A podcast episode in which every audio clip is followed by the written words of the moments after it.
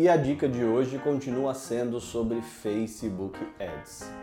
Como é que a sua empresa, sendo ela B2B, como é que você consegue criar estratégias dentro do Facebook Ads para poder aumentar a sua presença digital ou a presença digital de uma marca, de um produto ou de um serviço? Bom, no Facebook é possível você criar segmentações também por cargos, apesar de que eu não gosto de trabalhar muito com cargos porque nem todo mundo coloca o cargo ou menciona o cargo no perfil é, da pessoa no próprio Facebook, então essa segmentação não é muito assertiva, então a gente consegue também fazer segmentações por interesses.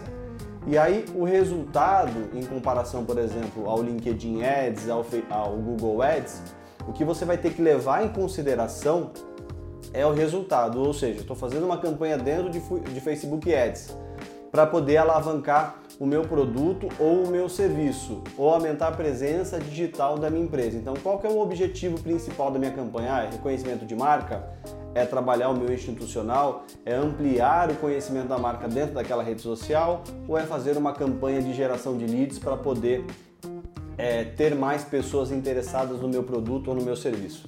Então, o uso do Facebook Ads eu recomendo também que você teste na plataforma não só como, com campanhas de remarketing ou adicionalmente a campanhas de remarketing, você faça o teste do Facebook Ads para que você entenda o que a plataforma ela pode te gerar de leads e também qual é o custo desse resultado. Então imagina lá que você tem um custo por lead de 5 reais, de 10 reais isso é aceitável para o seu modelo de negócio ou de acordo com o produto ou serviço que você vende, o ticket médio do seu produto ou do seu serviço. Um custo, por exemplo, de 10 reais ou de 15 reais por lead é aceitável é, para um interessado no meu produto ou no meu serviço, por exemplo?